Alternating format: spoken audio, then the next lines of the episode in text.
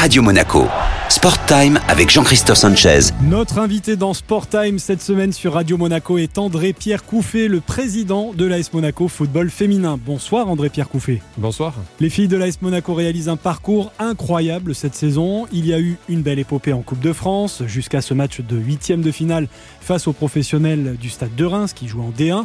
Et puis il y a ce championnat de Régional 1 avec un titre d'ores et déjà euh, acquis depuis la journée précédente. D'ailleurs, on était à, à quatre journées de la fin.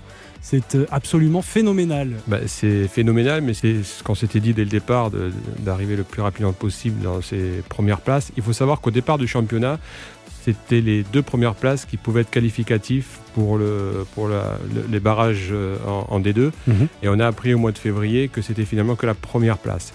Donc on avait à cœur euh, sur les dernières journées de, de pouvoir arriver à, à rester dans, dans, cette première place et surtout à acquérir euh, le titre de, championne euh, le plus rapidement possible.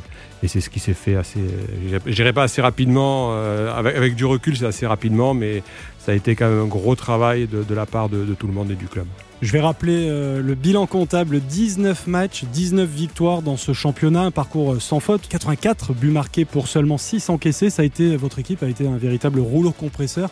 Est-ce que, avant le début de saison, vous aviez imaginé un tel parcours, un tel scénario? Non, pas du tout, parce qu'au départ, on, savait la valeur de notre équipe, mais on ne savait pas la valeur des autres équipes. Et comme j'ai toujours dit depuis le début, euh, notre premier adversaire, c'était nous-mêmes. C'était à savoir si les filles, à un moment donné, allaient adhérer à, quatre entraînements par semaine, à des week-ends assez longs aussi, pour euh, autant au niveau des matchs, des déplacements. Et c'était un peu le, principe et le but de se dire est-ce que euh, les filles vont pouvoir tenir ce, on, va dire cette distance? Et donc on pensait bien sûr finir dans les trois premiers, c'était pratiquement sûr et certain vu la qualité des autres clubs, sans dénigrer les autres clubs. Mais euh, jamais on, aurait pensé à faire un, aussi beau parcours euh, depuis le début de, la saison. Et on peut souligner euh, aussi l'implication des filles jusqu'au bout, parce qu'on aurait pu se dire, bon, une fois que c'est acquis, on se relâche un peu, on lève le pied. Mais là, on voit qu'avec le résultat de ce week-end, une nouvelle victoire 10 à 2, bah, ça n'a pas du tout été le cas. On n'a rien lâché, on lâchera rien jusqu'au bout. De toute façon, c'est aujourd'hui aussi une préparation pour les barrages. Donc tout ce qu'on engrange comme, comme technique, comme physique, euh, aujourd'hui, ça, va nous servir pour les barrages. Donc il a pas de. On va relâcher peut-être le week-end prochain ou dans deux week-ends puisqu'il y a une mini trêve. Mais sinon, non, on, est toujours dans la continuité. On savait très bien que le premier objectif était ce championnat, finir premier dans, ce championnat, et ensuite préparer les barrages. Donc là, on, est, on souffle un petit peu tout en préparant euh, ces barrages. Et c'est vrai que le rouleau compresseur continue sur, sur les terrains euh, tous les dimanches. Ouais, le groupe euh, écrase la, concurrence dans ce championnat de Régional 1. Mais pour autant, vous avez commencé à, nous en parler. Euh, il faut finir le travail, c'est le plus important maintenant, monter en D2. Donc il y a ce système de, de barrage pour pouvoir monter à l'échelon supérieur. Ces barrages d'accession en D2 qui auront lieu à partir du, 5 juin, si je ne me trompe pas.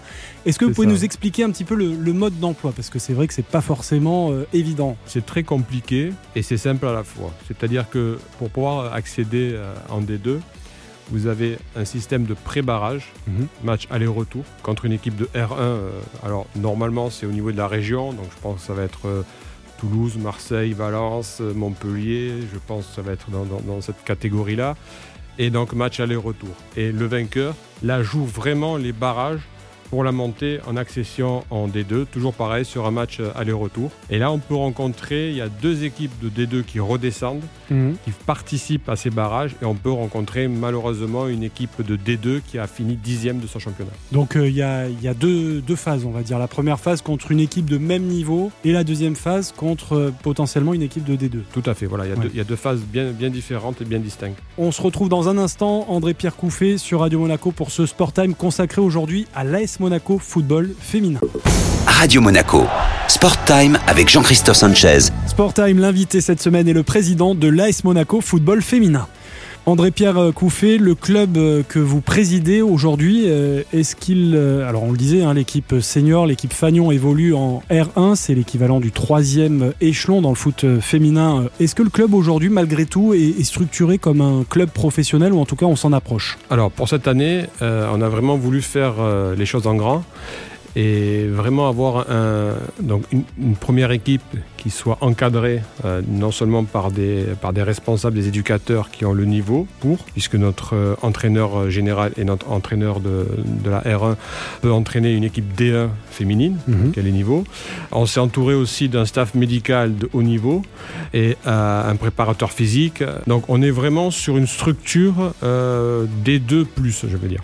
Donc là-dessus, on a vraiment mis tout ce qu'il fallait euh, pour arriver à, à ce niveau-là. D'accord. Après, en termes d'infrastructure, là, c'est peut-être un peu plus compliqué parce que euh, les filles de l'AS Monaco Foot féminin euh, s'entraînent et jouent leur match à Blozasque. Alors, c'est le problème, le problème monégasque, on va dire. Les infrastructures, que ce soit la SMFC, la SM euh, amateur masculin aussi, ont des problèmes de, de, de structuration et de terrain.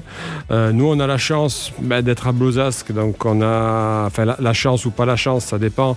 Mais on a quand même une surface qui nous, qui nous permet de, de pouvoir s'entraîner euh, déjà pratiquement quand on veut. Mais euh, il est bien évident que par la suite, ça sera un terrain qui sera caduque et, et on ne pourra plus. Euh, alors, les entraînements, on pourra toujours les faire là-bas, hein, puisqu'il n'y a pas de, de, législation au niveau des entraînements. Mais par contre, au niveau des, des matchs, il va falloir trouver un, endroit pour pouvoir jouer, puisque le terrain n'est pas homologué pour jouer en D2. Ah voilà, c'est important de, de, de, le souligner. Donc, si l'AS Monaco Foot féminin monte en D2, ce que l'on vous souhaite évidemment, vous ne pourrez plus jouer vos matchs du week-end au stade de Blozasque. Il faudra trouver une autre solution. Voilà, et c'est ce qu'on est en train de faire en ce moment. Alors c'est vrai que le gros problème, c'est qu'on on sera, euh, on sera fixé comme fin juin pour savoir si on est en D2 ou, euh, ou si on reste en, en, régional, mais on ne peut pas attendre fin juin pour euh, trouver des, une solution. Donc là, on est en train de voir peut-être des terrains aux alentours. Qu'est-ce qu'il y a comme piste d'ailleurs?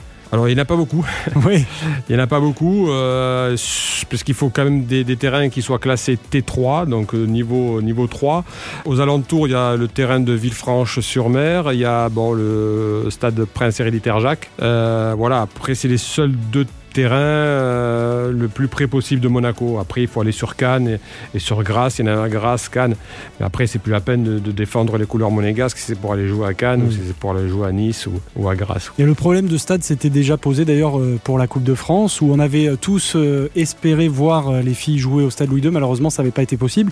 Mais vous aviez du coup joué à Beau Soleil. Voilà, alors il faut savoir que le, le seul terrain le plus près possible de, de Monaco, c'est le stade de Prince Héréditaire Jacques, mmh. qui est homologué pour la nationale. C'est-à-dire qu'on peut jouer euh, en D2 et en D1 dessus. Et ce qui serait super bien pour nous, euh, puisqu'il est près de, Monaco, de pouvoir au moins faire nos matchs, euh, nos matchs dessus. Et c'est ce qui est arrivé au niveau de la, de la Coupe de France, parce que la Coupe de France, il fallait justement un, terrain homologué.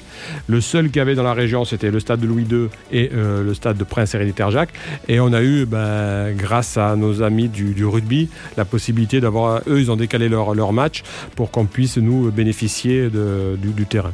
Qu'il pourrait euh, y avoir, André-Pierre Couffet, un jour, un rapprochement, euh, voire même, bon, je vais peut-être prononcer un mot tabou, une fusion entre les deux clubs de foot de Monaco, les filles d'un côté, les, garçons de l'autre, parce qu'aujourd'hui, ce sont deux entités complètement euh, distinctes. Hein. Alors, c'est deux entités totalement différentes. Il est bien évident que moi, ça fait dix ans que je suis président du club et ça fait dix ans que je cherche à ce rapprochement. Maintenant, oui, ça serait, dans la logique même d'avoir une section, enfin la SMFC, après une section amateur euh, masculine, et puis une section peut-être professionnelle féminine et aussi euh, amateur féminine. C'est dans la logique des choses, dans la mesure où il euh, n'y a pas beaucoup de capacité au niveau d'infrastructure, ça serait bien de, de partager et qu'il y ait une seule entité. Ça, c'est un, peu, un peu le souhait peut-être de tout le monde, mais peut-être pas de, de la SMFC. On parlait tout à l'heure donc du, du, fait que le club s'était professionnalisé euh, au niveau de son encadrement euh, notamment tout à l'heure.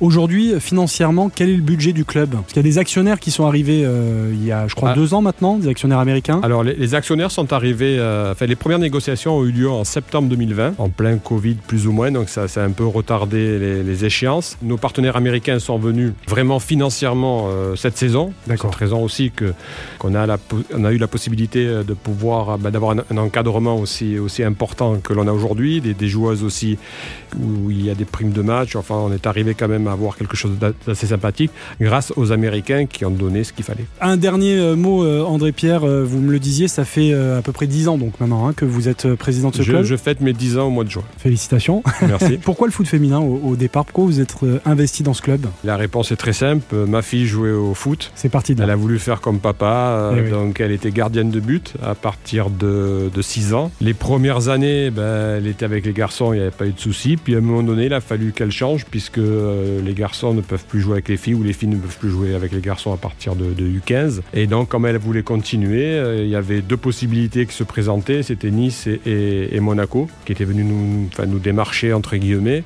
Et donc, comme je connaissais plus ou moins les personnes sur Monaco et que je travaillais sur Monaco, donc j'ai préféré Monaco. Donc, ça a commencé, ça a commencé comme ça.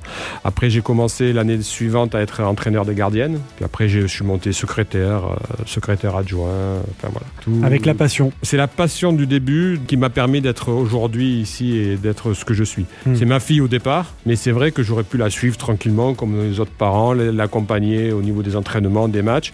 Mais j'avais vraiment ce, besoin, cette envie de, connaître comment ça fonctionnait déjà au niveau du club. Puis voilà, c'était le football féminin, c'était c'était l'AS Monaco. Ben, c'est très bien comme ça. Merci beaucoup. Merci à vous. C'était Sport Time consacré cette semaine à l'équipe de l'AS Monaco football féminin. L'interview de son président André-Pierre Couffet est à retrouver en replay sur notre site radio-monaco.com et sur toutes les plateformes de podcast. Radio Monaco. Sport Time avec Jean-Christophe Sanchez